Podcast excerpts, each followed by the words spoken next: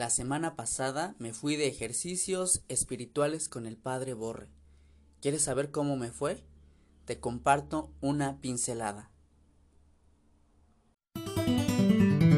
Hola, ¿qué tal? Bienvenidos a La Barca, una presencia misionera de la Iglesia en el mundo digital, un espacio para la lectura orante de la palabra que nos lanza a la misión. Ven y sé protagonista de la construcción de la civilización del amor. Solo nunca estás. Comparte la vida en el camino y conecta tu vida al corazón.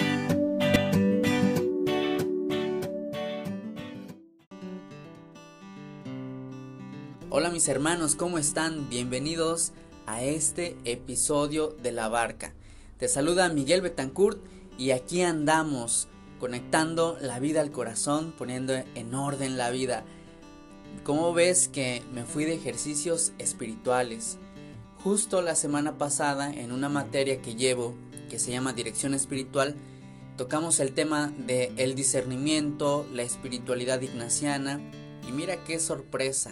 Dios me concedió esta experiencia, claro está, adaptada en estos tiempos de pandemia. No fui a una casa, eso ayuda mucho para el silencio y otros recursos, pero bueno, de manera virtual también uno puede dedicar tiempo para el encuentro con el Señor y encuentro con uno mismo. Esto, estos son o esto se da en los ejercicios.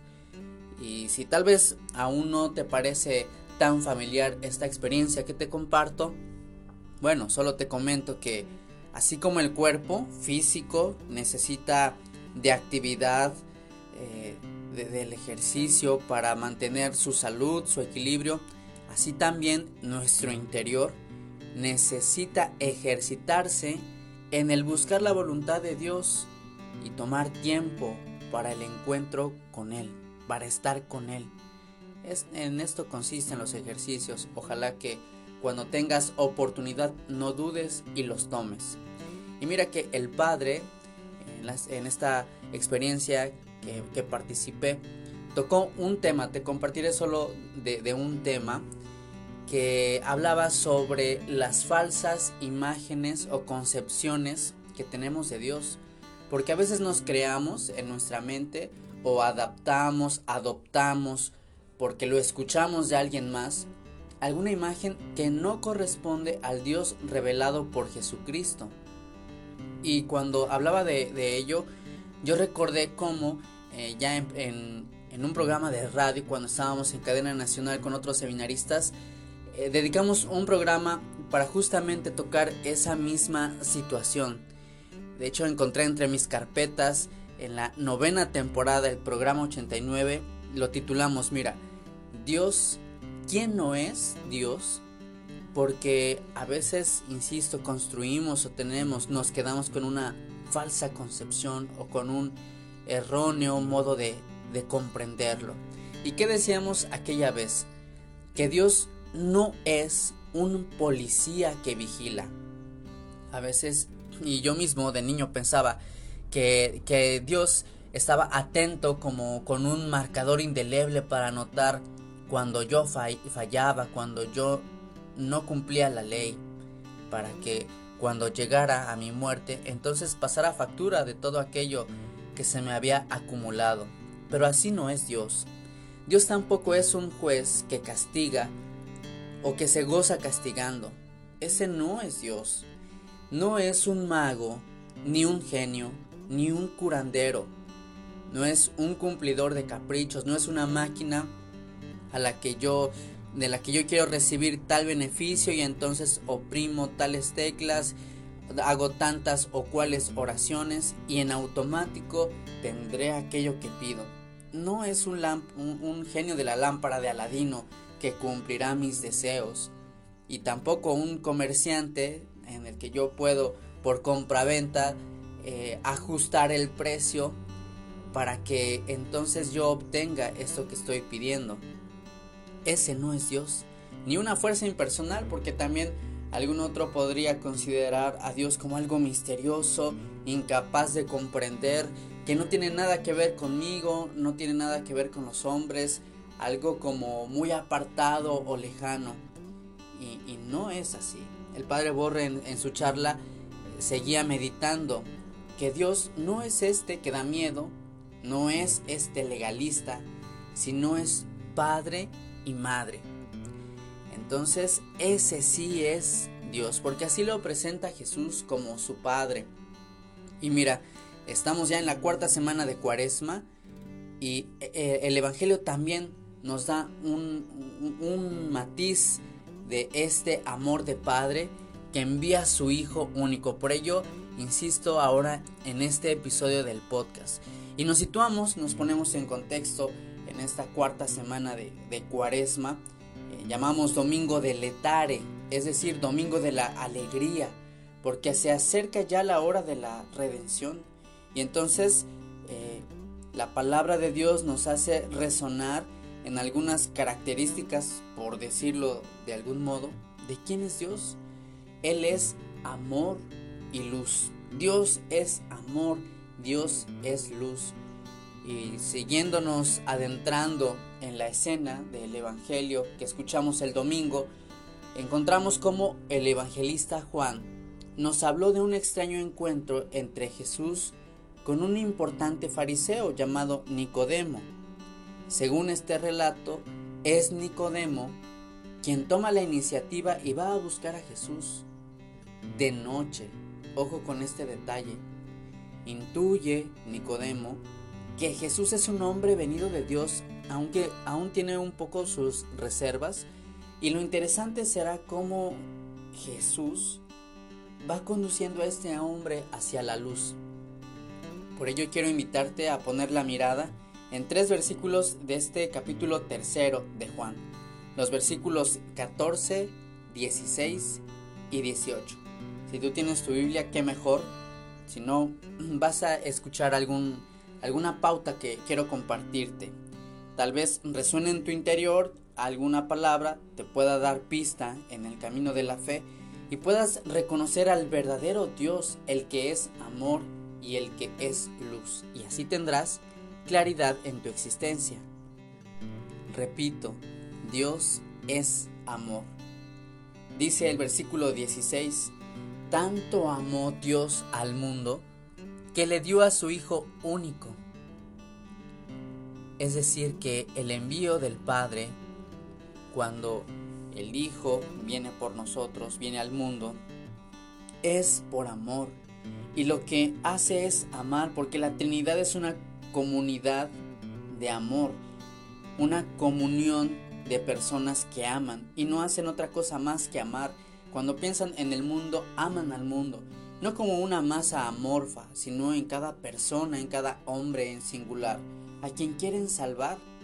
Y entonces Dios envía a su propio Hijo, que será muerto en cruz, no por venganza o castigo, como alguno podría pensar de la cruz, sino como una manera de entrega, de donación a quienes ama hasta las últimas consecuencias, hasta el extremo que se puede amar morir por otro, dar la vida por otro.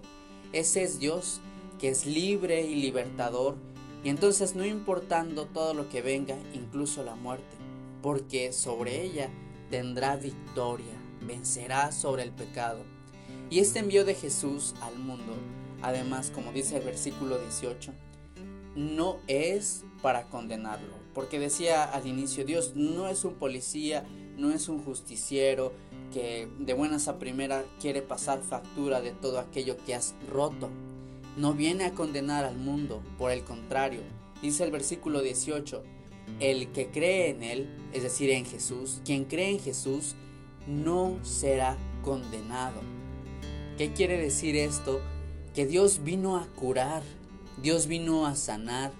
Su misión no es exterminar al que se porta mal, sino encontrar al perdido, abrazar al que está o al que se siente solo, sanar al herido. El que cree en Él entonces tiene vida eterna, porque en Él se descubre el infinito amor de Dios, ese amor que es increíble, que es desconcertante. Y hablando de desconcertante, tal vez así quedó nuestro personaje, Nicodemo, ante estas palabras de Jesús cuando él misma, mismo afirma en el versículo 14, lo mismo que Moisés elevó la serpiente en el desierto, así tiene que ser elevado el Hijo del Hombre, para que todo el que cree en Él tenga vida eterna. ¿Cómo podemos interpretar esta situación de la serpiente en lo alto con una analogía de, Jesús que también será levantado? Bueno, un estudio de la Biblia nos, ayudaría mucho porque nosotros reconoceríamos como en el pueblo liberado de Egipto, el pueblo de Israel, y cuando éste camina por el desierto, pasando tantas dificultades, hambre, sed, enfermedad, la misma muerte, ¿y qué ocurre? Que Moisés obedece a Dios, quien le ordena colgar una serpiente en lo alto del campamento. Estaba ahí a la vista de todos. Entonces Bastaba que quien necesitara, por ejemplo, pensemos en un enfermo, quien necesitara de curación, de salvación, mirara hacia arriba, allá aquel signo, y entonces aseguraba su vida y resguardaba su salud. Eso sucedía en aquel entonces. Ahora sucede con Cristo de modo aún más perfecto y real, pleno.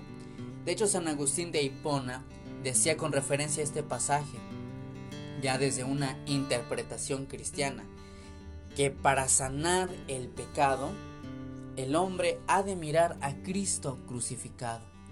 Esta es la novedad del cristianismo, mirar al crucificado que ha sido levantado en lo alto y como dice más adelante el Evangelio de Juan, atraerá a todos hacia él. Lo cierto y actual para nosotros consiste en este mirar a Dios frente a frente a Jesús, porque quien se topa con su amor, quien es capaz de dirigir la mirada a Él que está en lo alto, no puede llevar una vida igual. Todo cambia cuando se mira a Jesús.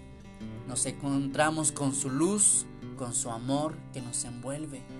Y entonces experimentamos como Él, como Jesús, es como un faro en medio de nuestra oscuridad cotidiana cómo Jesús es un faro que ilumina en medio de las tinieblas del pecado con aquella luz en lo alto. Y entonces tenemos ya la pauta para resituarnos en las coordenadas de la vida. Pero ya no con culpa o por miedo, ya no recurriendo a un Dios viéndolo erróneamente como un mago o alguien a quien yo debo de consentir, de contentar, sino como un Padre que nos abraza, que nos envuelve con su luz. Así que haz la prueba, te invito ahora en este podcast a que tú puedas cerrar los ojos y dejarte abrazar por su ternura. Tal vez puedas reconocer aquella luz que transforma absolutamente todo.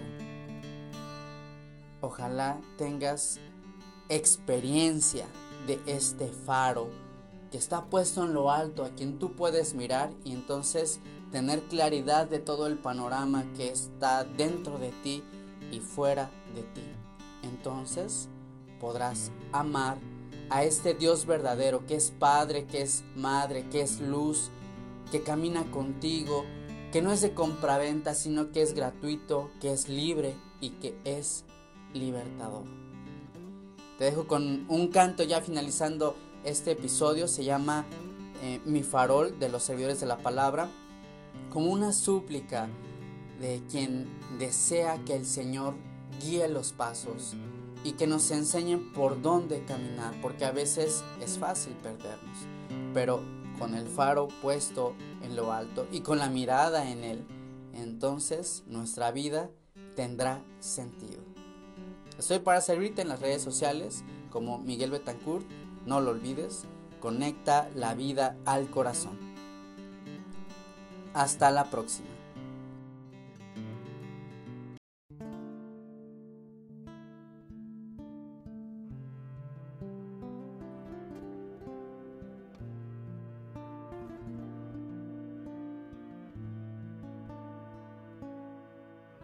Te pido, Señor, que me guíes por el buen camino.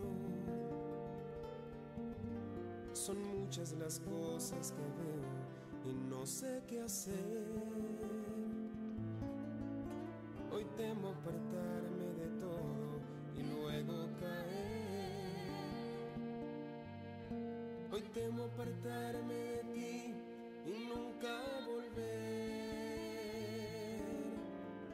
eres en mi farol que me guía en alta mar, que ilumina el sendero que lleva a la felicidad. Es en mi pastor que me guía al manantial, que contigo guiando mis pasos no puedo fallar vuelvo a empezar.